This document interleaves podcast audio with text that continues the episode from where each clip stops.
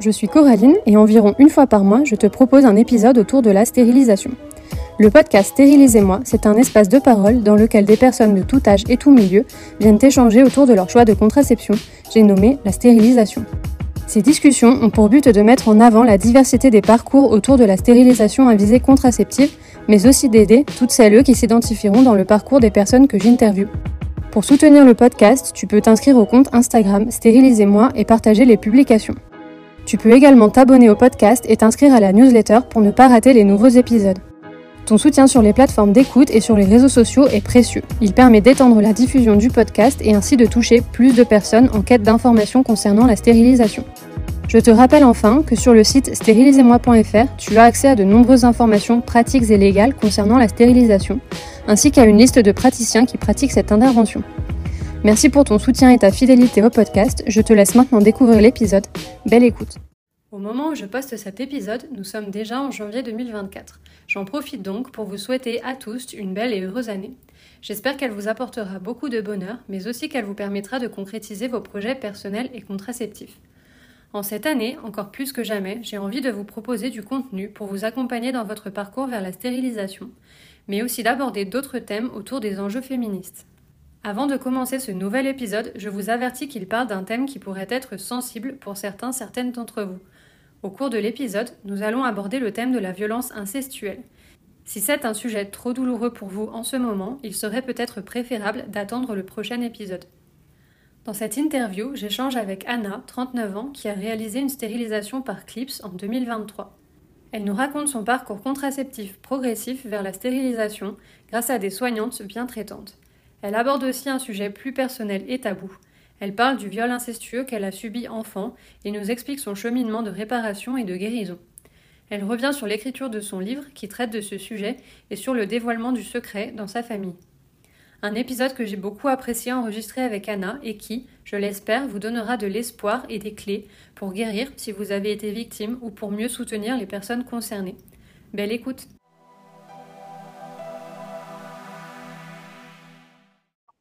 Bonjour Anna, est-ce que tu veux bien te présenter à nos auditoristes Bonjour Coraline, merci de m'avoir invitée euh, dans ton podcast. Je suis très contente d'être euh, là. Euh, donc, je m'appelle Anna Sibo, j'ai 39 ans et aujourd'hui je travaille en tant que coach indépendante. J'accompagne des personnes notamment à l'écriture de livres et je suis moi-même autrice. Et en ce mois d'octobre 2023, je sors mon quatrième livre qui s'appelle Le voile de mon frère et qui est euh, euh, l'aboutissement d'un parcours euh, de dix ans et qui aboutit donc à ce récit témoignage, comme je l'appelle, de guérison suite à un viol incestueux subi quand j'avais 9 ans. et puis pour compléter ma présentation, euh, vu qu'on est dans ce podcast qui s'appelle Stérilisez-moi, je précise que euh, je me suis faite stériliser par KIP en mai dernier, donc en mai 2023, il y a quatre mois, et euh, ça a été un grand soulagement et même une, joie pour moi de l'avoir fait. Ok, super. Ben, merci. En tout cas, c'est une présentation très complète, donc je te félicite. Mmh. et ben, du coup, est-ce que tu veux bien nous raconter un petit peu ton, enfin, voilà, ton parcours, comment euh, comment dire? Bah oui, enfin comment t'en es venu finalement à, penser à la stérilisation Est-ce que c'est lié finalement euh, à ton parcours aussi personnel? Est-ce que mm. tu veux bien nous, expliquer tout ça? Oui, avec plaisir. je crois que je suis là pour ça même. Exactement. Alors, en fait, euh, par rapport au, désir ou au non-désir d'enfant, c'est rigolo parce que quand j'étais, euh, ma mère m'a rappelé euh, récemment que quand j'étais plus jeune, je disais que je voulais euh, zéro ou trois enfants. Donc ça peut paraître un peu radical. je ne savais pas d'où ça me venait, mais je disais ça. Et j'ai remarqué aussi un petit peu plus tard que les fois où je me suis posé la question d'avoir des enfants, c'était uniquement quand j'ai été dans des relations de couple. Mais quand j'étais célibataire, c'était vraiment pas du tout quelque chose qui me faisait envie ou qui me traversait l'esprit. Et euh, je dois me dire que dans mes années euh, vingtenaires, euh, j'avais vraiment très peur de tomber enceinte et je dirais même que j'avais plus peur de tomber enceinte que d'attraper le sida quasiment. il y avait quelque chose de très, très effrayant pour moi de, de, perdre, perdre ce contrôle-là. Et donc, comme je le disais, moi, quand j'avais 9 ans, j'ai subi un, viol incestueux par mon frère. Et bah voilà, cette période-là que je viens de décrire, avec cette peur de tomber enceinte, ce désir d'enfant assez fluctuant, ça, s'est passé pendant les 20 années suite à cet événement originel. Et en 2012, au bout de, de 20 ans de muselage traumatique, comme je l'appelle, j'ai confronté mon frère. Alors, confronter, c'est un mot un petit peu qui peut faire penser à quelque chose de brutal, mais finalement, ça a été assez simple et doux, je dirais.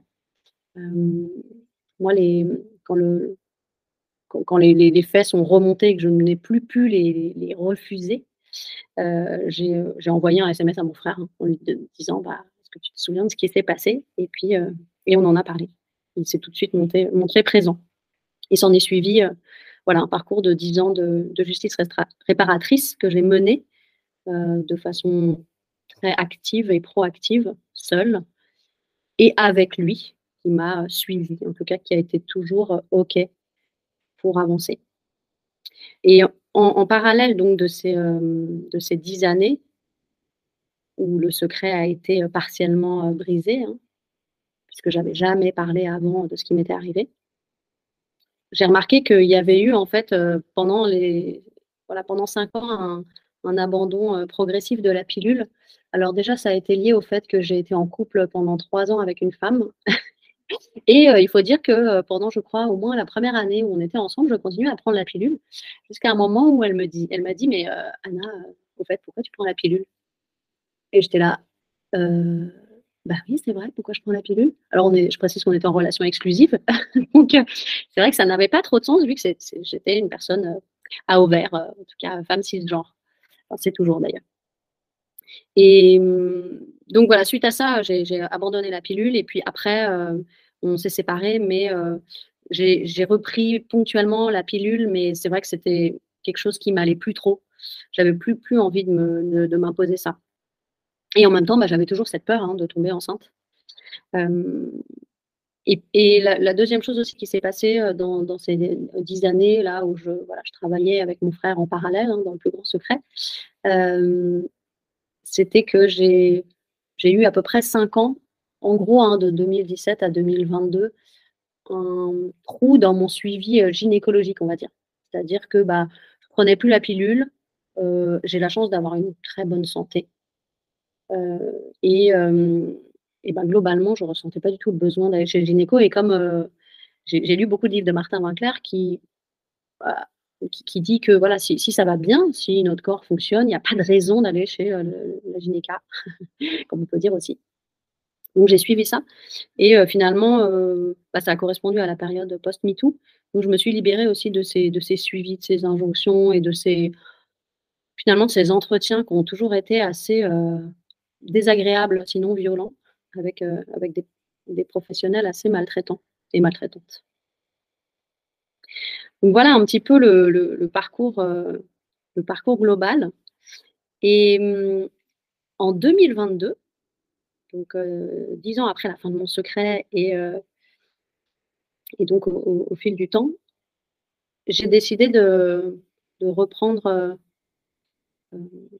un peu en main mon suivi gynéco. En fait, même, c'était 2021. Euh, et euh, bah, je me suis mise en quête d'une personne soignante qui soit de confiance, vraiment, qui soit bien traitante. Et je me suis orientée finalement vers une sage-femme qui m'a été conseillée par euh, une amie d'enfance. Et cette sage-femme s'appelle Pauline Neveu, elle est à Paris 14e. Et ça a été hyper important pour moi parce que lors du premier entretien, donc moi, ça fait cinq ans que j'avais vu personne. Hein, alors, ça allait bien, hein, globalement, hein, dans, la vie de ma chatte, mais, euh, mais voilà, j'avais envie de. Je venais vraiment un petit peu à titre information euh, pour prendre contact, euh, sans aucune attente. Je n'avais pas besoin de, médicaments ou quoi que ce soit. Et donc, je la rencontre et bah, je sens une personne qui est très à l'écoute, qui prend le temps. Et déjà, rien que ces deux choses, je crois que je n'avais jamais expérimenté ça de, voilà, de, d'aucun médecin euh, auparavant. Et c'était très agréable. et, hum, et d'ailleurs, dans son questionnaire pour établir mon dossier, elle posait la question de est-ce que vous avez subi des violences sexuelles? Ce que j'ai trouvé euh, vraiment très bien. quelle que soit d'ailleurs la réponse qu'on donne, que ce soit un silence, un mensonge, une vérité, etc. Je trouve que c'est bien que les, que les soignants et soignantes posent cette question, ne serait-ce que pour indiquer qu'il y a là un espace de parole possible, si et quand on, en est capable. Et hum, moi, à ce moment-là, euh, elle m'a proposé de faire un frottis, mais je n'avais pas envie. Du coup, je lui ai dit non.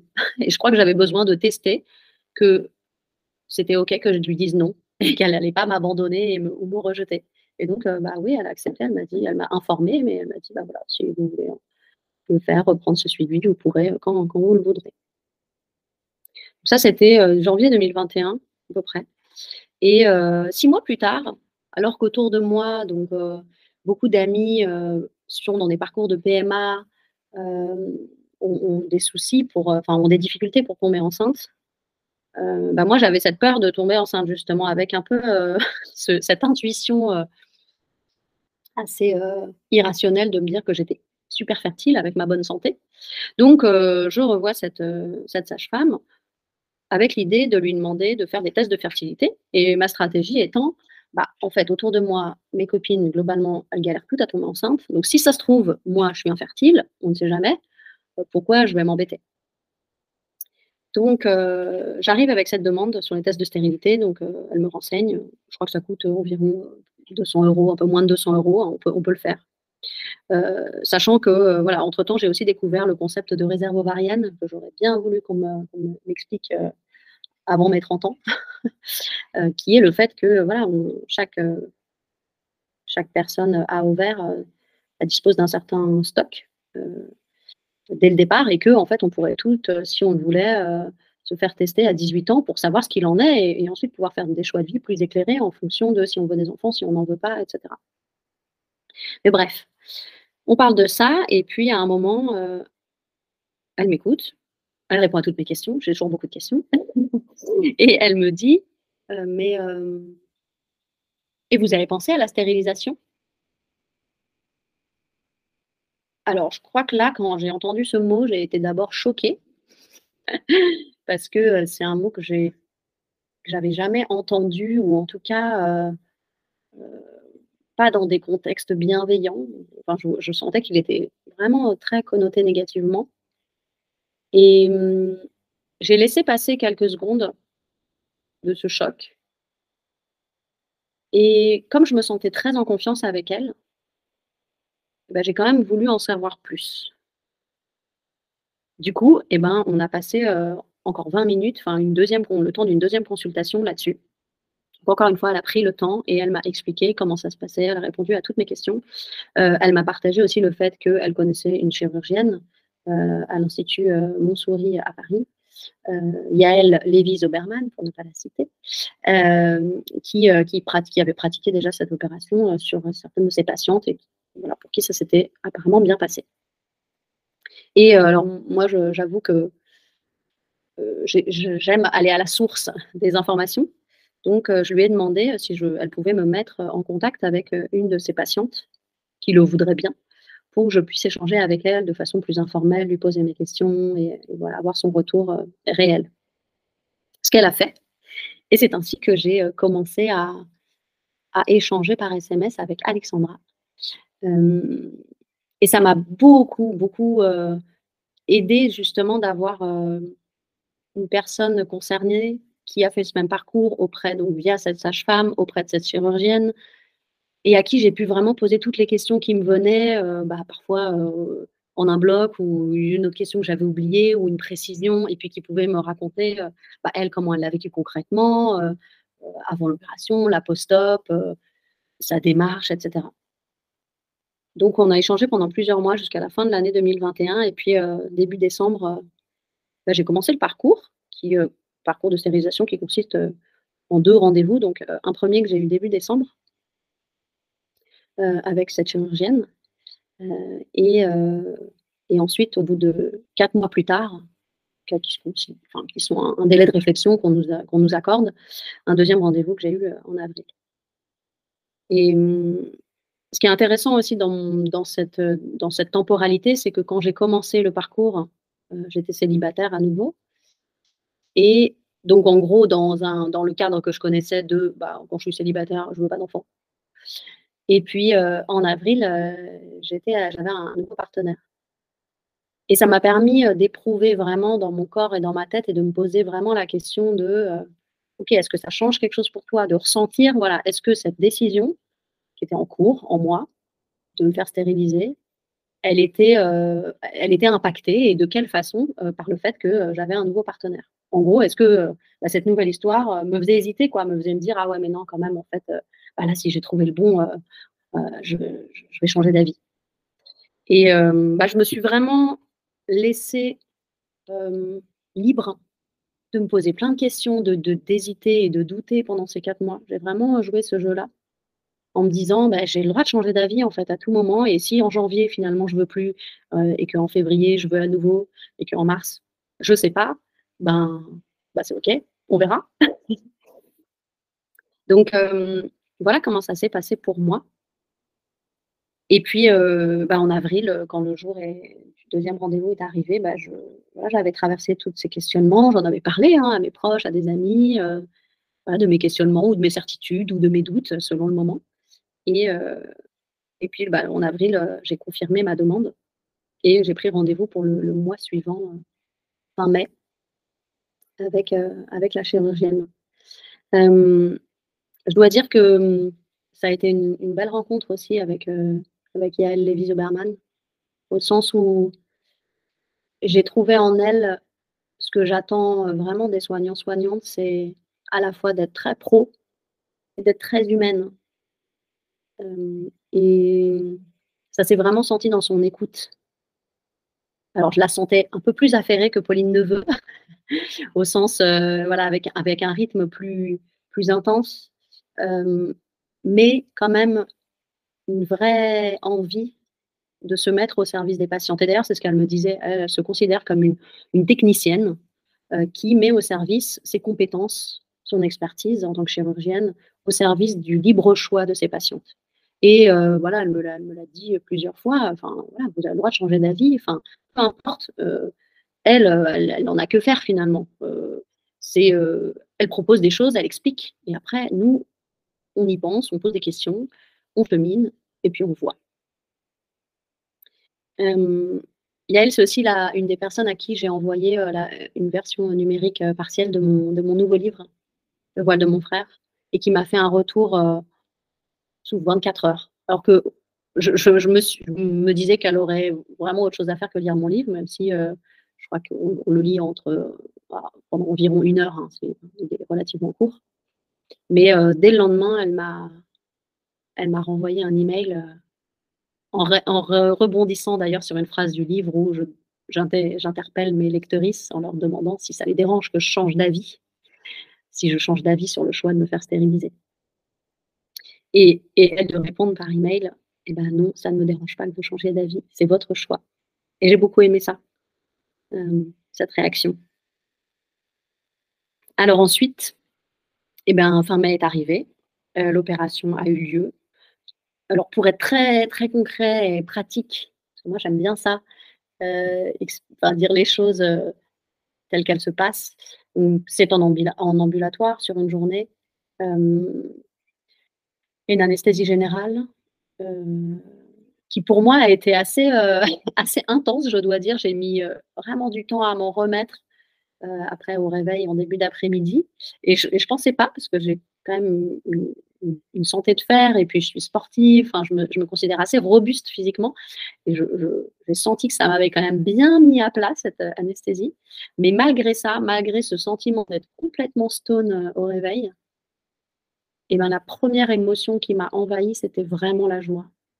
Et c'était vraiment euh, le soulagement de me dire Ah, ça y est, il n'y a plus ce risque en fait. Et j'ai senti que j'avais vécu avec un risque en moi voilà, cette petite chose dans un coin, mais en même temps extrêmement stressante euh, depuis, euh, depuis toutes ces années. Et que là, euh, j'apaisais quelque chose en moi à cet endroit.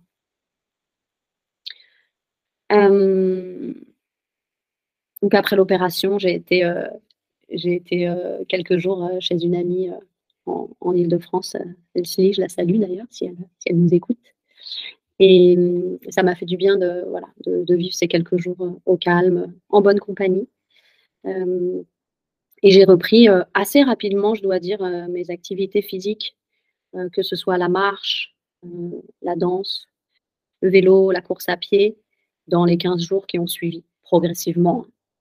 Mon objectif était de vraiment m'écouter et de me dire, bah, je teste petit à petit, de me remettre en mouvement et je vois si à chaque moment ça va. Euh, les cicatrices sont euh, incroyablement, euh, comment dire, très réduites en fait. J'ai vraiment été étonnée, mais c'était une des questions aussi que j'avais posées à Yael, c'est voilà, c'est quoi les cicatrices? Et puis aussi, je ne sais pas pourquoi, mais j'avais peur qu'elle me découpe les abdos. Ce sur quoi elle m'a tout de suite rassurée parce qu'il n'y a pas du tout de découpage d'abdos. Hein. Je ne sais pas à quoi je m'attendais comme chirurgie, à ce qu'elle m'ouvre le ventre. Mais en fait, euh, il y a un, mini point pour la caméra, il y a un point pour euh, un outil qu'elle fait au niveau du nombril, donc c'est euh, hyper discret. Et puis un point qui est au-dessus du, au du pubis. Voilà. et j'ai fait des, photos d'ailleurs à J 2, J 4, J 15 et J 1 mois, et je les ai envoyées d'ailleurs à, à, Pauline Neveu et à Yael Lévy pour qu'elles puissent aussi les montrer à leurs patientes euh, si elles le demandent. Parce que bah, moi, personnellement, j'avais envie de voir. Et d'ailleurs, j'avais aussi envie de voir l'équipe. Et j'étais, euh, j'étais un peu déçue que, que la chirurgienne n'en ait pas sur son bureau, euh, qu'elle puisse nous montrer un peu pour nous dire, bah, voilà ce que je vais vous mettre dans le corps. Donc peut-être que ça, ça se fera un jour. En tout cas, une autre chose importante, c'est le, le, coût de l'opération, c'est environ 300 euros à ma charge, euh, sachant que je suis sans mutuelle. Euh, donc ça, c'est une chose importante aussi euh, à préciser. ça, c'était pour l'aspect vraiment pratique de ma stérilisation. là, ça fait quatre mois. Enfin, vraiment, pour moi, c'est... j'ai oublié que c'était arrivé. Enfin, dire, ça, ça, a été assez simple pour moi, cette, cette opération. Après, je pense que ça dépend vraiment pour, toutes les personnes. Et puis, euh, bah, c'est marrant parce qu'entre-temps, là, euh, récemment, j'ai rencontré un, homme euh, avec qui j'ai échangé sur la contraception et qui, lui, à 25 ans, est déjà contracepté depuis deux ans. Donc, il a commencé à 23 ans. Et lui, il utilise la contraception dite testiculaire ou thermique. Donc, l'anneau en, silicone qui est mentionné par Elodie Serna, donc chercheuse que tu as interviewée, Coraline, dans un autre épisode que je recommande pour compléter euh, mon point de vue, puisqu'elle elle a vraiment un regard euh, théorique de chercheuse sur euh, la contraception masculine. Hum, voilà pour ça. Moi, ce que je te propose, peut-être, Coraline, avant de parler du livre, c'est si tu as des questions ou des choses que je peux éclaircir, parce que là, j'ai parlé toute seule. J'étais contente de le faire, mais je te laisse intervenir si tu le souhaites. Oui, bien sûr. Euh, non, mais en tout cas, c'était, euh, c'était super intéressant déjà dans ton parcours de voir que, euh, bah, en fait, c'est pas toi qui as fait la démarche finalement, de demander des choses sur la stérilisation, c'est en fait quelque chose qu'on t'a proposé et je pense que, voilà, en plus de deux ans de podcast, tu es la première personne que j'interviewe qui n'était pas au courant de la stérilisation avant et qui a eu, bah, enfin voilà, qui a eu un professionnel qui est venu lui proposer finalement, cette option. Mmh et donc c'est assez, euh, enfin, c'est vraiment intéressant de voir que, bah, déjà, premièrement, même s'ils sont rares, il y a des professionnels oui. qui, euh, qui pensent et finalement qui s'adaptent parce que, enfin, en tout cas, dans, enfin, dans ce que tu nous racontes finalement de ton parcours, on sent vraiment que, et je pense que ça prouve encore une fois que il faudrait vraiment que les professionnels de santé euh, passent plus de temps à écouter leurs patients patientes. Oui. en fait, on, on comprend que elle a écouté, enfin, elle, a pris le temps de t'écouter, d'écouter ton parcours. Mm. Et du coup, pour elle, ça lui est venu spontanément de se dire que peut-être la stérilisation serait plus adaptée pour toi, en fait. Oui. Et ça, c'est vraiment super intéressant parce que je, enfin, voilà, je le dis assez souvent dans les épisodes de podcast et je le répète assez souvent que, en fait, la meilleure contraception, c'est celle qu'on choisit pour soi, c'est-à-dire celle qui est le plus adaptée pour soi-même. Donc, pour certaines personnes, ça va être la pilule, pour certaines personnes, ça va être euh, le, bah, le stérilet, pour d'autres personnes, ça peut être la stérilisation. Et en fait, je pense que on, on le voit vraiment là à travers justement le, parcours et l'écoute finalement que cette professionnelle t'a accordé. Parce que en fait, en, écoutant voilà toi, tes, besoins, ton parcours, etc., ça lui est venu spontanément de se dire que sans doute la stérilisation pourrait être quelque chose qui te convienne. Et oui, je pense que voilà, c'est super important de le souligner parce que combien de, gynécologues voilà, n'écoutent pas leurs patients et spontanément leur proposent la pilule et seulement la pilule. donc c'est vraiment intéressant de voilà. Oui, et puis montrer encore une fois que. Ouais si je peux ajouter, enfin rebondir sur ce que tu dis, ce que je trouve vraiment fort, c'est le fait qu'elle l'ait proposé, tu vois, comme une option, possible, effectivement.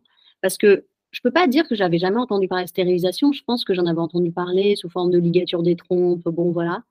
Mais c'est comme si, entre ce que tu entends dans le bruit ambiant externe et puis ton propre corps, tu vois, il n'y a pas forcément un lien, en fait et puis en plus, c'était des choses plutôt négatives ou qui sont dévalorisées ou jugées. Et du coup, bah, ça donne pas forcément envie de se l'appliquer à soi. Enfin, en fait, je pense que c'est assez inconscient les freins qu'on peut se mettre, mais que effectivement, bah, quand moi je lui ai parlé de bah, factuellement où j'en étais, ce que je voulais, ce dont j'avais besoin, bah, c'est vrai que elle, d'extérieur, qui n'est pas, pas son corps, elle n'est pas dans l'émotionnel, elle, est, euh, bah, c'est une technicienne entre guillemets aussi. Bah, elle a pu dire, euh, bah, en fait, et pourquoi pas ça? Et d'ailleurs, euh, ce qui était chouette aussi, c'est qu'elle m'a posé la question et qu'elle m'a vraiment écouté dans mon silence de ma réponse. C'est-à-dire, euh, je pense qu'un autre écueil, ça aurait été de et pourquoi pas la stérilisation? Alors voilà comment ça se passe. Non, elle m'a juste posé la question. Et je pense, je sais que si je lui avais dit ah ben non, c'est pas pour moi, pas du tout, eh ben, elle serait passée à autre chose. Donc, elle a vraiment attendu que euh, ça vienne de moi, en fait que je sois prête à entendre les explications et à me renseigner. Ça, ça change beaucoup de choses. Et comme tu le dis, c'est voilà, l'écoute pour ça, c'est, c'est clé dans l'accompagnement. Bah oui, oui, totalement. Et puis, euh, il y a aussi le, le fait justement que quand tu dis que effectivement tu avais du mal, dans ce que tu avais pu entendre sur la stérilisation auparavant, tu ne mhm. le connectais pas forcément à toi-même. Mhm. Parce que c'est vrai que quand on y pense, euh, vu qu'au final, il est très rare que euh, bah, des professionnels de santé parlent de la stérilisation comme d'un moyen de contraception comme les autres finalement. Et, euh, et, vu que les seules fois où on en entend parler plus ou moins, c'est surtout dans les médias, notamment quand on parle de castration. Alors même si la castration c'est encore différent, mais de castration chimique dans le cas, par exemple, de la pédophilie ou des choses comme ça. Euh, ben, c'est sûr que forcément, du coup, on a tout de suite une image négative finalement de, de ce que peut être la stérilisation. Et forcément, on, le met aussi à distance de soi parce que voilà, on se dit c'est quelque chose qui est réservé finalement pour des criminels.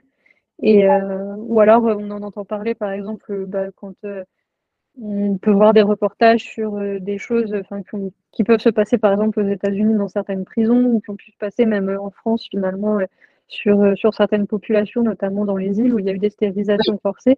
Et en fait, c'est ça, c'est qu'à chaque fois, on, le, mm. on, va relier finalement la stérilisation à un acte criminel, soit un acte qu'on va mettre sur des personnes criminelles, euh, soit un acte qu'on va apporter de force finalement à des personnes pour, euh, bah, pour des raisons criminelles au final, pour des raisons de, voilà, de racisme ou des choses comme ça.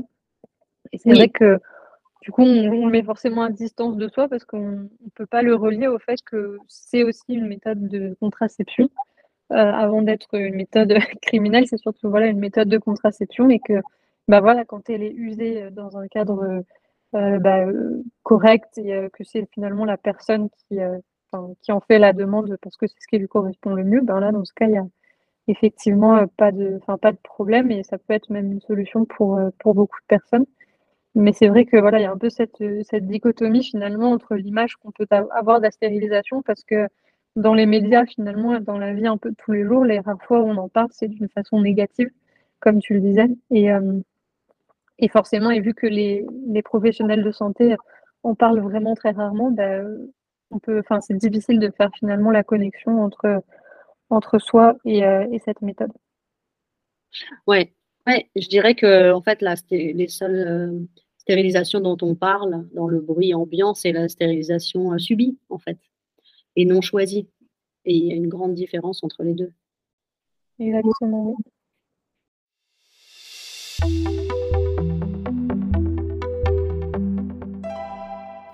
On va maintenant faire une petite pause dans l'épisode pour te rappeler comment tu peux soutenir Stérilisez-moi.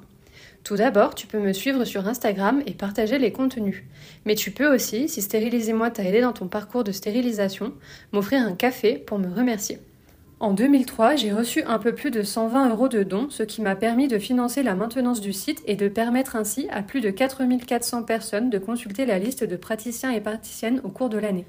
Merci à celles qui ont pris le temps de faire un don pour aider Stérilisez-moi et à celles qui ont pris rendez-vous avec moi afin de réaliser une séance d'accompagnement individualisée.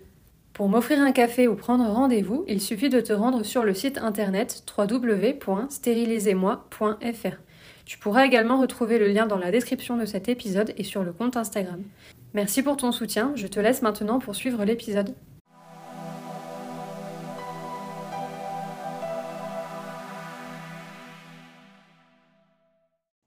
Et après, voilà, je voulais revenir un peu aussi sur, euh, sur ton parcours plus euh, personnel. Euh, mais après, ça va voilà, venir se rapprocher finalement de, ton livre.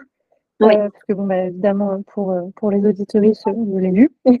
Ah. et, et c'est vrai que, bah, comme tu disais, le, la gynéco qui t'a opéré t'a fait un retour dans les 24 heures. Et c'est vrai que oui, c'est un livre qui, qui, est très facile à, à lire. Enfin, moi, c'est pareil, je l'ai lu un après-midi.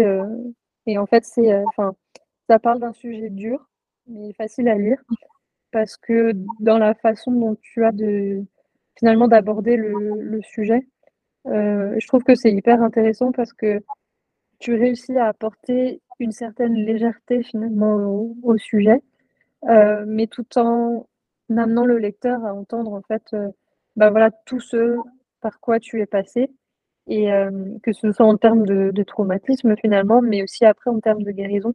Et je pense mm. que c'est, moi, ça me, ça me paraissait super intéressant parce que voilà, des, des livres euh, ou des documentaires, même des podcasts qui parlent de l'inceste, il y en a beaucoup maintenant, et heureusement d'ailleurs, parce que c'est un tabou voilà, qu'il faut complètement lever. Euh, mais mais c'est vrai que voilà, en général, toutes ces choses-là, ça s'arrête finalement au traumatisme. Euh, souvent aussi, c'est enfin, on, on, reste finalement dans une histoire familiale assez dure, ou souvent au final, le sujet n'est pas forcément abordé au sein de la famille et on n'a pas cette idée finalement de réparation, de guérison. Et, euh, ça, j'ai trouvé ça super intéressant en fait de, pouvoir suivre ton parcours, mais aussi finalement un peu le, parcours de ton frère en fait à travers ton récit.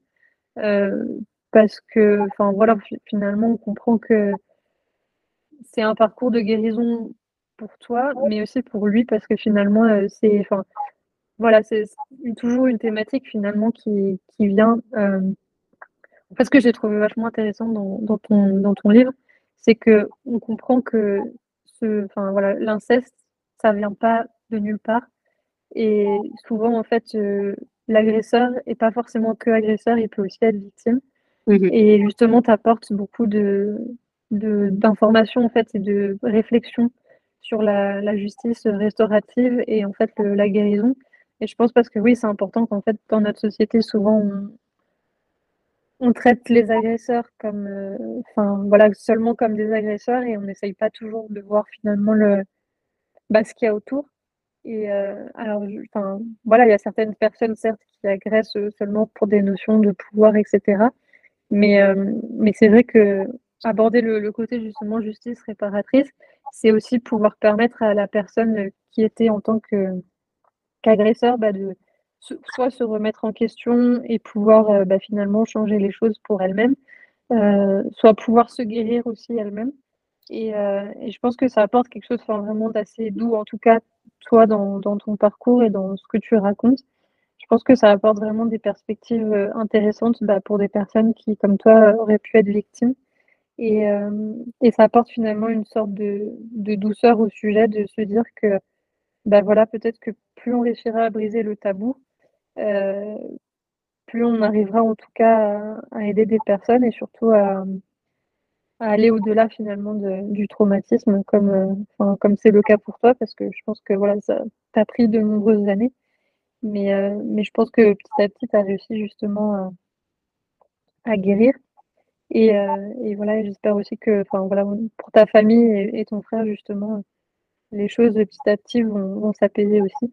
Hmm. Euh, et, je pense que voilà, c'était vraiment très intéressant. Et en plus, dans, le livre, tu expliques aussi un peu finalement comment euh, bah, ce qui t'est arrivé, ça a aussi peut-être un peu induit finalement ton, ton choix de te porter vers la stérilisation. Et, et je pense que c'est super intéressant de voir en fait à quel point l'histoire personnelle qu'on peut avoir euh, bah, va forcément induire euh, des réflexions que peut-être euh, on n'aurait pas autrement, puisque voilà, comme, comme tu disais par exemple aussi là, dans ton parcours, que finalement tu pensais à l'idée d'avoir des enfants uniquement quand tu étais en couple. Et je pense que ça dit beaucoup encore de l'injonction à la parentalité qu'on subit finalement, parce que c'est ça, c'est que si toi, en tant que personne célibataire, tu même pas à l'idée d'avoir des enfants. Et dès que tu es en couple, systématiquement, tu y penses. Ça montre bien quelque chose finalement ouais, de toutes les injonctions à faire famille. Du, parcours, clé euh, avec mm-hmm. les étapes à franchir. Le mariage, habiter ensemble, adopter un animal et puis avoir des enfants. Exactement. Mm. Sur, euh, sur le livre, en fait, bah, déjà merci pour, euh, pour tes retours et puis pour ton soutien parce que effectivement, tu, tu m'avais écrit euh, à chaud euh, après lecture et c'est vraiment ce que j'encourage les personnes à faire, les personnes qui le sentent, mais j'aime beaucoup recueillir à chaud les réactions de, de surtout sur un, livre comme cela. Euh, bah, c'est vrai que dans, ce livre, je raconte bah, déjà, je raconte les faits euh, tout de suite. Voilà. Comment ça s'est passé très concrètement. Euh, c'est une fois, euh, et ça arrive dès le deuxième mini-chapitre. Enfin voilà, au bout de la dixième page, on est déjà au courant. Et ça, c'était important pour moi aussi de le dire tout de suite parce que, alors je ne sais pas ce que ça fait aux autres personnes, mais, mais de mon côté, quand, je suis face à voilà, ce genre de, secret qui est levé, j'ai des questions de, curiosité de base qui viennent, euh, qui viennent m'assaillir de bah, concrètement comment ça s'est passé. Euh, voilà. Et on peut prendre ça pour de, quelque chose d'assez malsain. Mais en tout cas, personnellement, j'avais envie de tout de suite lever le voile là-dessus et dire voilà comment ça s'est passé très concrètement. Euh, il n'y a pas de suspense, je vous le donne dès le début, comme ça, voilà, c'est dit, c'est ça. et ensuite, pour moi, tout donc ça, ça ça, peut être euh, brutal, hein. c'est brut d'ailleurs. Je n'ai pas enjolivé, j'ai vraiment laissé euh, voilà, raconter très brièvement avec les souvenirs de mon corps, en fait, ce qui s'est passé pour moi. Euh, donc, c'est des souvenirs très anciens. Et, je pars de là, en fait, pour dire, voilà, on part de l'horreur, hein, clairement. L'horreur, elle est ensuite enterrée au fin fond de notre être. Et puis, elle va ressortir à des moments. Et ça, c'est ce que je raconte dans la première partie du livre. Euh, en fait, euh, pendant, pendant 20 ans, euh, moi, je parle pas d'amnésie, je parle de muselage au sens où c'est pas une amnésie genre j'ai tout oublié, je me souviens de rien. Non, il y a des moments où ça remonte et ça revient et en fait, c'est quand même quelque chose, des bulles qui remonteraient à la surface et qu'on repousse au fin fond de l'eau en fait. On n'est pas prêt à les encaisser, à les recevoir consciemment. C'est ça qui s'est passé pour moi. C'est comme un auto-muselage en fait. Je ne veux pas que ça sorte. C'est pas possible. Euh, et donc ça, c'est ce que je raconte euh, dans la première partie qui s'appelle Acte premier. C'est qu'est-ce que ça m'a fait de me taire, en fait, de rester silencieuse et de garder ce secret. D'ailleurs, on m'avait fait, mon frère m'avait fait promettre de garder le secret. Donc, l'enfant que j'étais euh, a obéi. et hum, ensuite, dans la deuxième partie de mon livre qui s'appelle État second, je parle de ce que ça m'a fait de dire de dire à une personne, puis une deuxième personne, puis une troisième personne. Et c'est ce que ça me fait moi à l'intérieur, en fait, ça me guérit. Et puis aussi ce que ça fait aux autres, ce que ça fait naître comme échange, ce que ça fait naître comme réaction, de soutien. Euh, et ça, c'est moi, c'est ça vraiment qui m'a qui a participé à ma guérison, en fait. C'est de tout le soutien que je n'ai pas pu recevoir quand j'étais enfant. Euh, je l'ai reçu euh, là, euh, voilà, en tant qu'adulte, et c'était vraiment à la petite fille qui s'adressait ce, soutien, et je sentais que ça venait apaiser ça en moi, que il arrivait, alors certes, 30 ans plus tard, mais ça arrivait enfin. Ça faisait vraiment nourrir ce besoin de protection, ce besoin de bienveillance, de chaleur en moi. Et ensuite, dans, dans, ce livre, j'ai intégré, euh, notamment dans cette deuxième partie, toutes les ressources, moi, qui m'ont aidé au fil de mon parcours de guérison. Euh, dans les ressources, il y a euh, des podcasts. Je pense notamment au podcast de Charlotte Pudlowski, dont, le, titre m'échappe, pas forcément. Ou peut-être Une nuit, voilà. qui est un podcast qu'elle a réalisé avec sa mère, en interviewant sa mère, qui doit avoir à peu près l'âge de la mienne, et qui a elle-même subi un inceste de la part du, père, du coup, je crois, ou de son grand-père. C'est un document extrêmement poignant.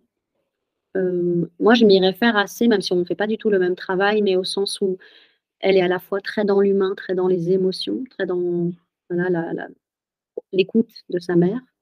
Et puis, euh, elle amène beaucoup de contenu théorique euh, des, experts, des expertes sur le sujet de l'inceste.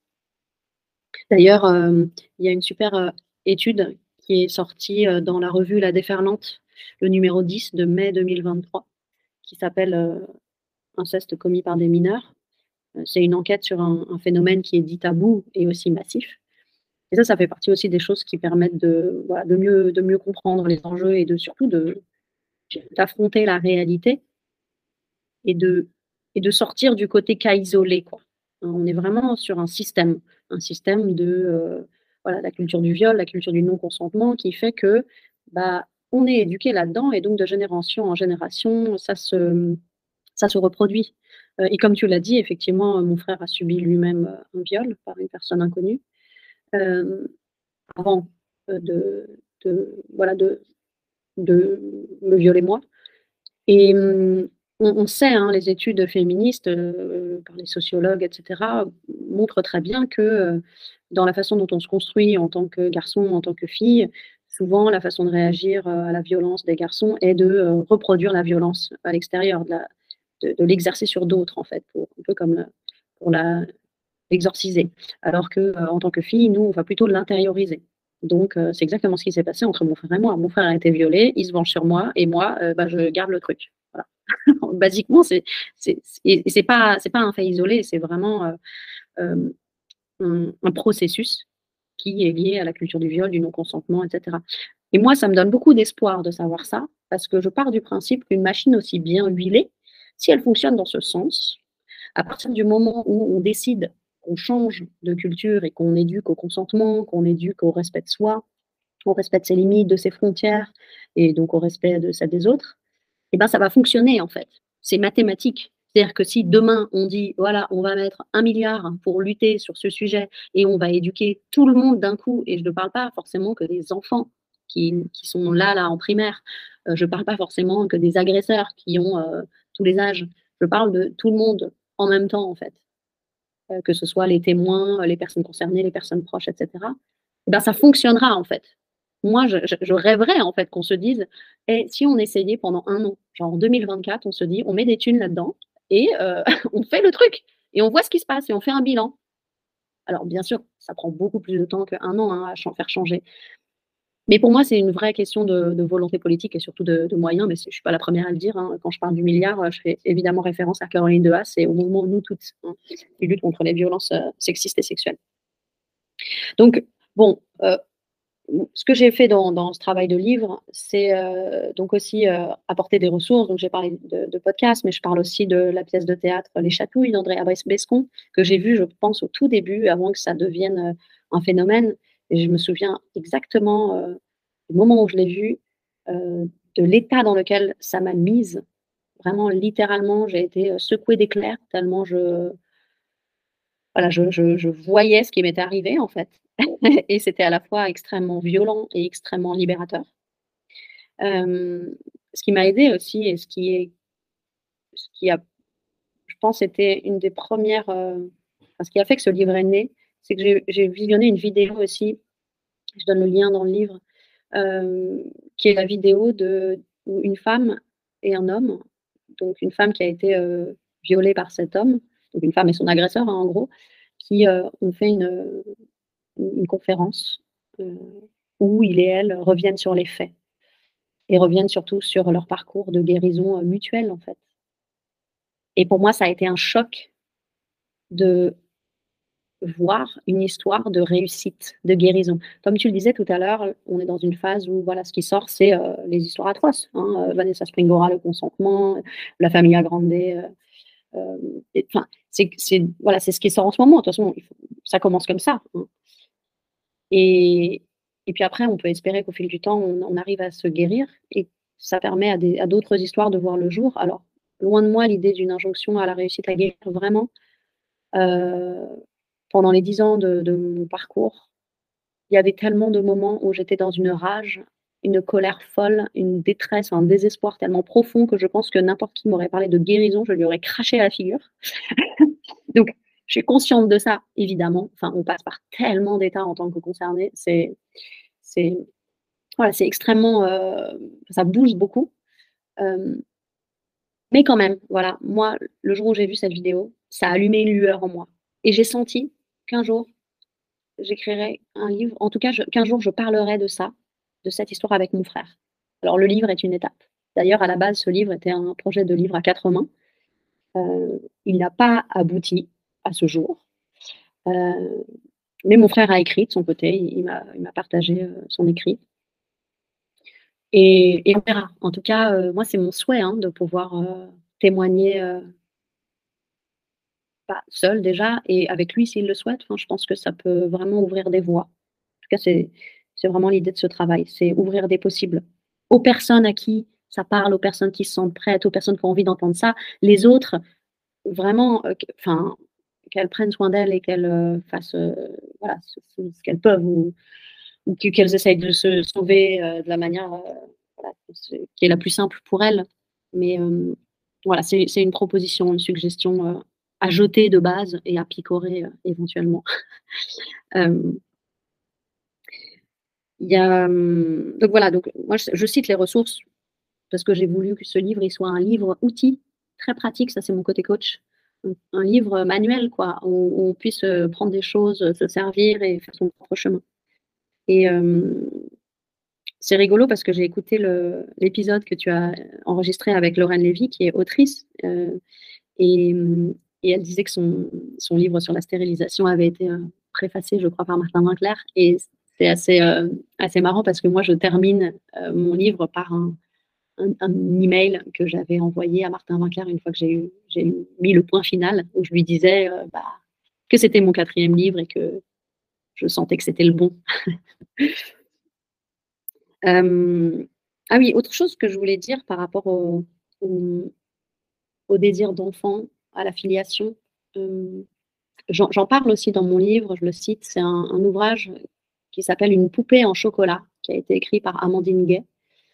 Et bah, je, vais, vous lire une citation j'ai mis dans le livre aussi, où elle dit Mon désintérêt pour la, la parentalité biologique n'a d'égal que ma passion pour les filiations symboliques, qu'il s'agisse d'individus ou d'œuvres. Alors, pour info, une poupée en chocolat, c'est un essai euh, qui parle de l'adoption transnationale et transraciale et que je recommande chaudement à toutes les personnes qui veulent se lancer dans un parcours d'adoption ou qui, y sont et ou qui euh, sont en train d'élever des enfants euh, résultant d'une adoption. Et moi, ça m'a beaucoup parlé parce que je me suis rendu compte que bah, finalement, quand j'étais célibataire, j'ai jamais eu envie d'avoir d'enfant. Mais par contre, euh, j'ai eu envie d'écrire des livres. Et je, voilà, toute proportion gardée, c'est, ça, résonne aussi les, avec les, paroles d'une ancienne, d'une ancienne collègue en agence de où je travaillais avant d'être coach et qui m'avait dit euh, Mais tu sais, euh, même si je n'ai pas d'enfant euh, à 40 ans, je me sens très féconde. Et j'avais été très déroutée par, par cette parole en me disant Mais, c'est-à-dire, on peut être fécond d'autres choses que des enfants. et en fait, ben, j'ai compris plus tard que bah, ma fécondité, elle s'exerçait à travers mes livres. Et d'ailleurs, là, je t'avoue que le livre sort clairement, je sais que c'est, ça va dans le bon sens, c'est ce que je veux. J'ai envie d'en parler, j'ai envie de le, voilà, qu'il, se diffuse, que ce soit la version papier, que ce soit la version numérique, peu importe, enfin, que les personnes qui, à qui ça peut être utile le trouvent. Euh, et en même temps, euh, là, les, dix derniers jours, euh, quand j'ai, voilà, après avoir organisé les, dates de, de, rencontres, de dédicaces, et puis une première présentation qui aura lieu à Dijon, là où j'habite, j'avoue que j'ai vécu un peu un espèce de, postpartum. Enfin, en tout cas, c'est une, amie très proche qui est mère elle-même et qui m'a dit Mais c'est un postpartum, là, c'est normal. et euh, donc voilà, il y, a des parallèles, euh, des parallèles qu'on peut faire euh, à cet endroit. voilà pour, pour ça. C'est mon nouveau bébé. je crois que j'ai à peu près dit ce que je voulais dire. Oui, ah oui, et autre chose que je voulais dire, c'est, tu me parlais de ma famille tout à l'heure et tu disais quelque chose comme j'espère que ça va aller avec les relations avec ta famille. une chose à préciser aussi, c'est que quand je parle de guérison, moi, je me considère guérie de la blessure passée. Dans le sens où je parle très facilement de ce viol incestueux que j'ai subi, je le raconte. Enfin, je, je, suis libérée de la honte qui m'a enchaînée pendant 30 ans. Vraiment. par contre, bah, le fait de parler de ça, alors à ses amis, mais surtout aux personnes proches, notamment la famille, ça a un impact, évidemment. Moi, ça fait dix ans que je suis sur le dossier, ça fait dix ans que je remets le truc dans tous les sens. Et euh, bah, à titre d'exemple, là, le livre, il est terminé depuis euh, le début de cette année. Euh, et la dernière une des dernières personnes à, à qui j'ai pu le dire, ça a été ma mère. et, je lui ai dit en deux fois. Je lui ai d'abord dit que j'avais subi un viol. Et euh, suite à quoi, elle m'a tout de suite demandé dans la famille. Et j'ai répondu oui, mais je n'étais pas encore prête à lui dire encore que c'était mon frère, donc son fils. Euh, mais j'ai trouvé ça assez intéressant qu'elle me pose tout de suite cette question dans la famille. Comme quoi, on sent, on sait que ça se passe comme ça. C'est ce que disent les statistiques. Hein. Le, au risque de, se répéter, viol par l'inconnu euh, dans un parking sombre, euh, enfin, c'est 1%, hein, c'est rien du tout. Euh, les personnes sont massivement incestées et c'est la personne qui vit sous leur toit. C'est ça qui se passe dans les faits. Et hum, donc ça, ça a été une première étape. Et puis cet été, je lui ai dit que c'était mon frère et bah, sa réaction a été euh, très dure pour moi, au sens où euh, je n'ai pas reçu le soutien que j'attendais ou que certainement l'enfant en moi attendait. Et bah, ça, on ne peut pas prévoir. Euh, seulement, mon, principe, c'est de me dire, bah, ça, ça fait partie de mon parcours présent, c'est-à-dire les relations avec mes proches, ma famille. il y aura toujours des choses à régler, à, à éclaircir, à apaiser, etc. Ça fait partie de la vie hein, en fonction de, des épreuves. Mais par contre, pour moi, c'était important de au moins guérir le passé. C'est-à-dire, je pars du principe que dans la vie, il nous arrive plein de trucs géniaux, il nous arrive plein de merdes. Euh, on va pas pouvoir les éviter, mais au moins les merdes du passé, elles sont gérées, elles sont nettoyées. Voilà. c'est un peu ça ma politique. Euh, et donc, bah, moi, ce que je gère en ce moment, c'est des choses du présent euh, et puis du, à venir, notamment ces relations. Et puis, il s'est passé quand même quelque chose d'assez incroyable, au sens où je pense vraiment que je n'y croyais pas. Durant toute l'écriture de ce livre, euh, j'ai échangé avec mon frère sur, à tous les moments pour lui, parce que je l'ai tenu informé. Et surtout, je lui faisais valider que c'était OK pour lui, que, que j'avance comme ci, comme ça, etc. Et il a été OK à chaque fois très facilement à mes demandes, notamment celle de pouvoir le dire à mes proches, à mes amis, voilà, de pouvoir parler de ça. Parce que littéralement, moi, ça me brûlait les lèvres. Et par contre, euh, il tenait vraiment à ce que son épouse, donc ma belle-sœur, euh, euh, ne soit pas au courant. Et ça, ça a duré bah, voilà, tout 2021, tout 2022, enfin, et même avant, bien entendu. Et en fait, il y a 15 jours, bah, il m'a annoncé qu'il lui avait dit et je t'avoue que je suis un peu tombée de ma chaise. J'ai l'impression que c'était quelque chose que j'attendais sans l'attendre. Et il y a eu en même temps voilà, l'idée que, ah, ça y est, enfin, le secret voilà, est pulvérisé. il reste encore mes neveux, hein, à qui on n'a pas parlé, je pense. Chaque chose en son temps. Voilà, chaque chose en son temps. Et en tout cas, mais j'ai aussi constaté euh, que bah, d'un côté, bah, pour moi, c'est vraiment une étape supplémentaire qui montre aussi que mon frère chemine. Hein, et tu le disais tout à l'heure sur le fait que moi, je me suis guérie et je, par procuration, mon frère euh, est dans un processus de guérison aussi. Et que euh, parfois, il chemine plus vite qu'il ne l'aurait cru. Parce que franchement, il y a trois mois encore, j'avais l'impression que ma, belle-sœur ne saurait pas avant cinq ans. Hein. donc, les, choses se font. Mais on doit quand même gérer euh, bah, le présent. Hein. C'est-à-dire que euh, maintenant, les choses sont dites. Et bon, bien entendu, ça a un impact sur nos relations et sur, euh, bah, voilà, mais qu'est-ce qu'on fait maintenant avec ça? Comment on vit avec ça? Moi, ça fait dix ans que je vis avec ce truc à découvert, mais ma belle-sœur, ça fait un mois et demi. Donc, comme tu dis, c'est important d'avoir conscience de la temporalité de chacun et de chacune. Et c'est difficile parfois en tant que victime de justement que les choses n'aillent pas plus vite. Enfin, nous, on a envie à un moment que c'est bon, on passe à autre chose, on en a marre, quoi. et, malheureusement, bah, en face, les personnes, elles, elles sont choquées déjà parce qu'elles nous sont proches, et puis souvent parce que c'est des concernés aussi, évidemment, vu que c'est un phénomène massif. Moi, je pars du principe que dans mon entourage, la probabilité que les personnes soient aient subi des, violences incestueuses est plus forte que l'inverse.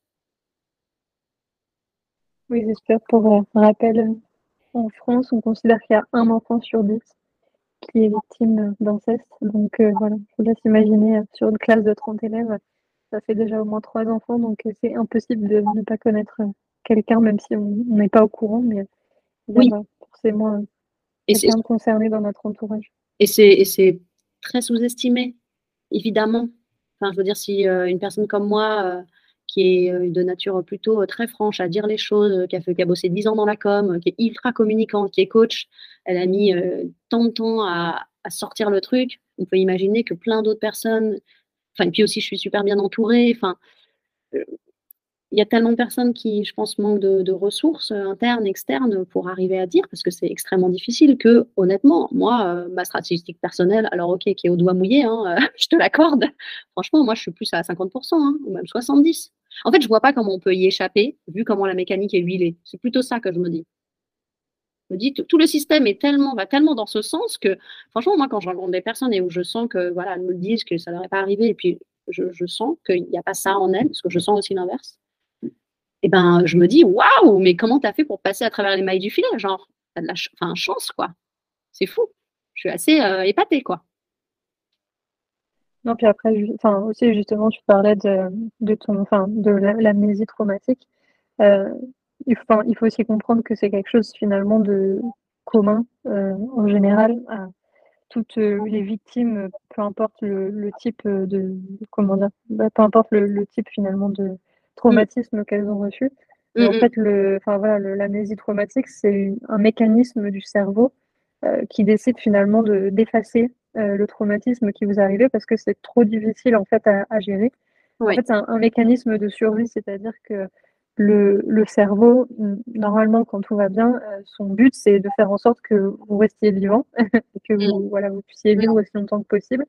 Et effectivement, et l'amnésie traumatique, ça arrive comme un, un, mécanisme de survie qui se dit oula non ça c'est beaucoup trop dur à gérer pour le moment euh, ben voilà le corps que je gère ne va pas pouvoir le supporter. Donc du coup je vais supprimer cette donnée pour euh, ben, pour que ça se passe bien. Et du coup c'est pour ça que tant de personnes oublient. Et c'est pour ça qu'après tant de personnes ont aussi ben, finalement des retours euh, qui se font progressivement souvent par des processus ce qu'on appelle psychosomatiques c'est-à-dire que c'est le corps qui va réagir. Donc ça peut être avoir je sais pas c'est très varié. Ça peut être avoir euh, de l'eczéma, ça peut être euh, avoir euh, des, des, je sais pas, faire pipi au lit, ça peut être faire avoir des rêves vraiment spécifiques. Enfin, voilà, c'est chaque personne après réagit différemment. Mais, Moi, effectivement, ce... Mhm. je t'interromps, mais juste pour rebondir sur là-dessus, sur la somatisation, je l'exprime hein, dans le livre. Moi, il m'est revenu à travers voilà, les paroles d'une amie qui me faisait part de, sensations de fourmillement dans les mains, il m'est revenu, moi, ce symptôme très clair. Euh, quand je m'étais renseignée là-dessus, euh, on m'avait parlé de paresthésie. Et c'était comme des, mini-anesthésies du bras ou de la main euh, au réveil. Et sans raison apparente, en fait, je, veux dire, parfois, ça nous arrive, on, est, un peu tordu, on s'est coupé la circulation et donc on est engourdi. Mais là, c'était systématique pendant certaines périodes. Et je me souviens que j'avais ça. Et, je m'en suis, et, j'avais oublié tout ça, mais je, vraiment, le, corps, euh, le corps parle. Donc, euh, ouais, tout, tout, tout, est lié. en tout cas, euh, sur la, pour reboucler sur le, la stérilisation, le non-désir d'enfant, il y a autre chose qui s'est passé dans mon corps et que j'ai conscientisé en fait en écrivant le livre. fin d'année dernière, quand j'étais en train de l'écrire, j'écris beaucoup par jet j'ai écrit beaucoup la nuit. Hein. Je pense qu'il s'est écrit principalement euh, entre 4 heures du matin et, 11 heures du matin, ce livre. et, euh, et, à un moment, j'ai conscientisé, je me suis rendu compte de pourquoi je ne voulais pas avoir d'enfant au sens biologique, avec mon sang. Euh, et que c'était que mon corps avait été meurtri à un endroit, qu'aujourd'hui je m'étais guérie, j'avais guéri ce corps-là à l'échelle de cette vie, et que avoir un enfant biologique, c'était remettre en circulation dans cette société un, bout de mon corps, entre guillemets. Hein. Euh, même si, voilà, pour moi, les enfants sont des personnes à part entière, libres, etc. Mais quand même, en fait, ça vient de soi. Et à l'échelle de ma vie, je me suis rendu compte à quel point je ne voulais pas reprendre ce risque, c'est-à-dire surtout dans la société actuelle où clairement peut-être qu'on résoudra ce souci euh, de, ce phénomène, hein, mais euh, ça va prendre du temps, je pense. En tout cas, clairement aujourd'hui, moi, ça me, ça me mettrait un stress. Et, je pense vraiment que c'est voilà, ça que j'ai j'ai résolu à mon échelle, en fait, à mon niveau, à l'échelle de mon corps pour cette vie. Et c'est ce que j'ai ressenti quand je me suis fait stériliser, c'est ce côté, euh, au-delà de tomber enceinte, c'est genre, ok, j'ai guéri mon corps, là, ça m'a pris du temps, et maintenant c'est fait, et je suis contente, et je suis soulagée, et c'est bon, ça ne pourra pas me réarriver. Et je crois que j'aurais pas supporté l'idée que mon enfant subisse la même chose que moi, en fait. C'est voilà, chacun, on réagit, euh, chacun, chacune à sa façon, mais je crois que c'était un côté aussi de, stopper le, truc euh, à mon niveau, au niveau de ma lignée personnelle. Non, mais c'est, euh, sûr, ça se comprend. D'autant que, en fait, justement, quand, moi, quand j'ai fait mes études de psychologie, j'ai, j'ai fait des études de psychologie, j'avais un cours de genre. Et en fait, dans ce cours de genre, on a parlé notamment justement de, l'inceste et on a eu tout, euh, tout, un, enfin, tout un travail à faire dessus. Et en fait, euh, moi, sur le travail de recherche que j'ai fait, c'était de me poser la question en fait de pourquoi ça reste caché dans les familles ah. et comment c'est possible en fait que, que les autres personnes de l'entourage s'en rendent pas compte en fait. Et à ce moment-là, je pensais, bon, évidemment, surtout euh, au père de famille, par exemple, qui va incester ses enfants toutes les semaines pendant plusieurs années. Je me disais comment c'est possible que euh, bah, la mère, elle se rende pas compte? Euh, et, en fait, à travers tout le travail de recherche que j'ai fait, bon, bah, évidemment, déjà, j'ai compris que l'inceste, c'était pas que ça. Ça peut être voilà, des choses beaucoup plus ponctuelles. Ça peut être des personnes plus ou moins proches dans la famille.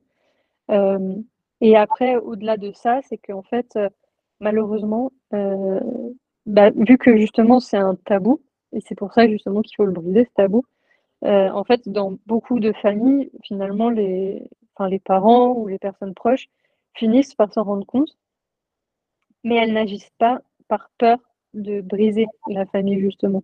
Et, euh, en fait, c'est un peu, finalement, ce qui ressort, toi, dans, ton discours, justement, de, toutes les étapes qui sont arrivées euh, pour toi au fur et à mesure. Et par exemple, tu expliques que pour toi, c'était encore, ce qui était encore assez dur finalement, c'était pas ce qui t'était arrivé, mais c'est le fait de ne pas pouvoir en parler librement à ta famille. Et, euh, et, là, c'est ce qui ressort aussi finalement, euh, bah, voilà, par avoir toi à, ton, à ta décision ou non d'avoir des enfants, parce que euh, voilà, je pense que prendre le risque entre guillemets de revivre ce traumatisme à une autre échelle, forcément, ce serait aussi difficile, difficile pour toi. Et en fait, il y a ça, il y a cette question finalement de ne pas briser le noyau familial. Et, oui. Euh, et, finalement, parler de l'inceste ouvertement, c'est prendre le risque finalement de, briser ce noyau familial. Et c'est pour ça qu'il y a tant de personnes qui se taisent. Et, euh, d'ailleurs, malheureusement, et c'est ce qui continue d'alimenter la machine, hein, évidemment. Oui, mais c'est, et c'est ce qui se passe. Hein. Enfin, je veux dire, euh, la brisure, elle existe. Moi, à l'échelle de ma famille, en ce moment, c'est pas une, c'est pas voilà, c'est pas une brisure gigantesques, mais je dirais que c'est des petites brisures dont on va, je pense, euh, réchapper, dont je pense qu'on va guérir euh, tous ensemble. Euh, j'ai vraiment une, grande confiance en ça, même si je, ne l'attends pas. Enfin, je suis pas pressée. Maintenant, moi, que le travail a été fait à mon niveau, c'est comme si, entre guillemets, moi, c'est bon, je suis tranquille avec ça. Euh, si les personnes elles veulent avancer et cheminer là-dessus euh, et rencontrer éventuellement leur propre peur ou, en tout cas euh, en parler, pourquoi pas Mais je le ferai que avec les personnes de ma famille qui peuvent le faire de façon apaisée, de façon aimante et de façon douce. Et si elles ont de la colère, de la tristesse, des émotions violentes et qu'elles les vivent, qu'elles les traversent, si elles en ont besoin, mais pas avec moi. Parce que moi, j'ai déjà eu ma dose. Et que quand on me dit, euh, on m'a déjà dit, voilà, euh, tu, tu, tu, vas larguer une bombe là, en disant les choses à ta mère. Tu as lâché une bombe. Mais je trouve ça tellement violent de me dire ça. Moi, pour moi, la bombe, elle a explosé euh, dans ma tronche quand j'avais 9 ans, en fait. Elle est là, la bombe. Le reste, c'est la communication. C'est ce qu'on en dit. Mais, hum, enfin, de mon point de vue, évidemment.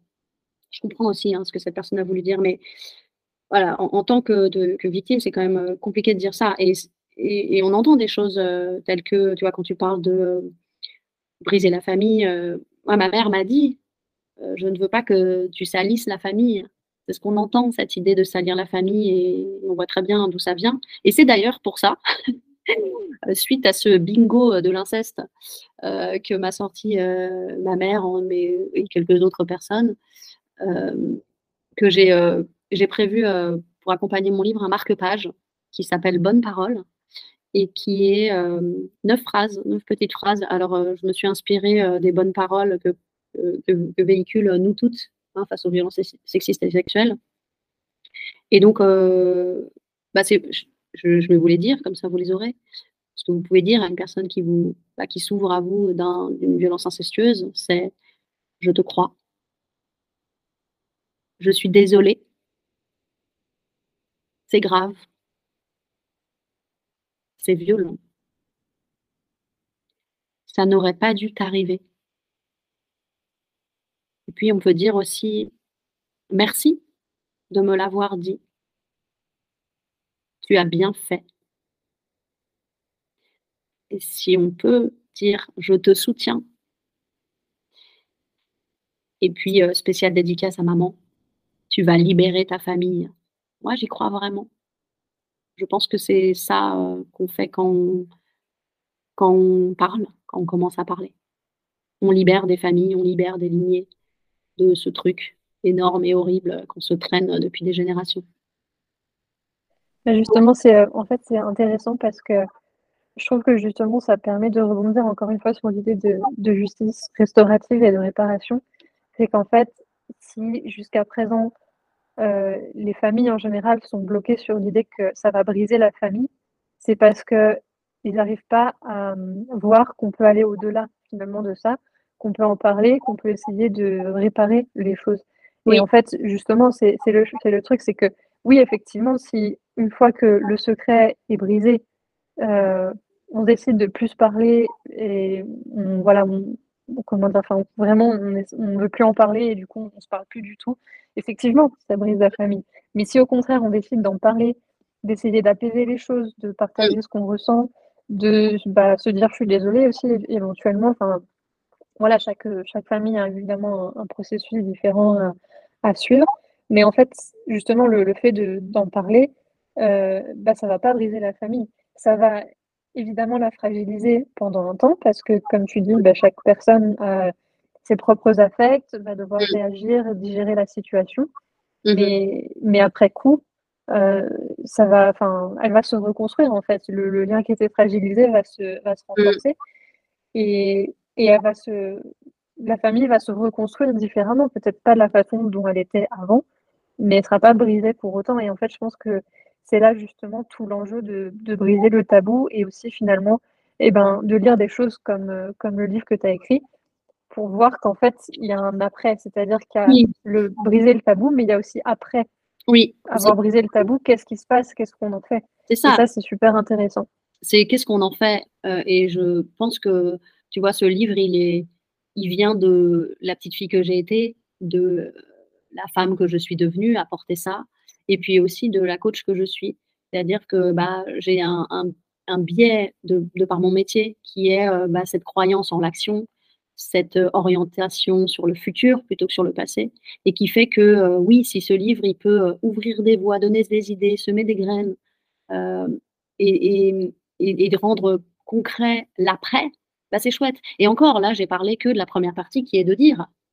Mais clairement, là, j'ai continué à écrire un peu cet été. il pourrait y avoir voilà, une suite de dire bah, voilà, comment ça se passe après, les relations avec les gens, comment, comment on fait en fait, concrètement avec ça? Et hum, moi, ça me rappelle des personnes qui, qui, qui, viennent euh, pour être euh, accompagnées et euh, j'accompagne aussi sur la vie professionnelle. et qui ont eu quelque part le déclic de, là je change de sujet en hein, total, hein, euh, de bon bah voilà, j'en peux plus de ce boulot, je veux quitter ce job, voilà. Bon, soit, ok, c'est dit, ok, on est au courant, tu as pris conscience, trop bien. Mais les personnes, en fait, elles sont bloquées parce qu'elles se disent, mais je fais comment? Concrètement, en fait, c'est quoi la suite? C'est quoi les étapes? C'est quoi les actions? J'ai besoin de savoir. Et bah, de la même façon qu'on euh, entend de plus en plus de parcours de personnes qui se reconvertissent radicalement, euh, etc., et, qui, et, surtout des histoires de réussite, euh, et ben, j'espère que ce livre, il donnera à voir ça, c'est-à-dire une histoire de réussite, alors on va dire partielle, partiale, temporaire, ponctuelle, mais en tout cas une histoire qui avance et où les personnages ne sont pas figés. Pour moi, et c'est personnel, voilà, quand c'est figé, quand c'est immobile, c'est mort, mort. Alors, ça peut occasionner des souffrances hein, aussi, mais c'est que quelque part, euh, voilà, il y a quelque chose qui, il y a quelque chose qui a envie de vivre, il y a quelque chose qui a envie d'exister, il y a quelque chose qui est en train de se transformer et d'évoluer. C'est ce que, c'est ce que j'essaye de, ouais, de faire passer à travers ce livre.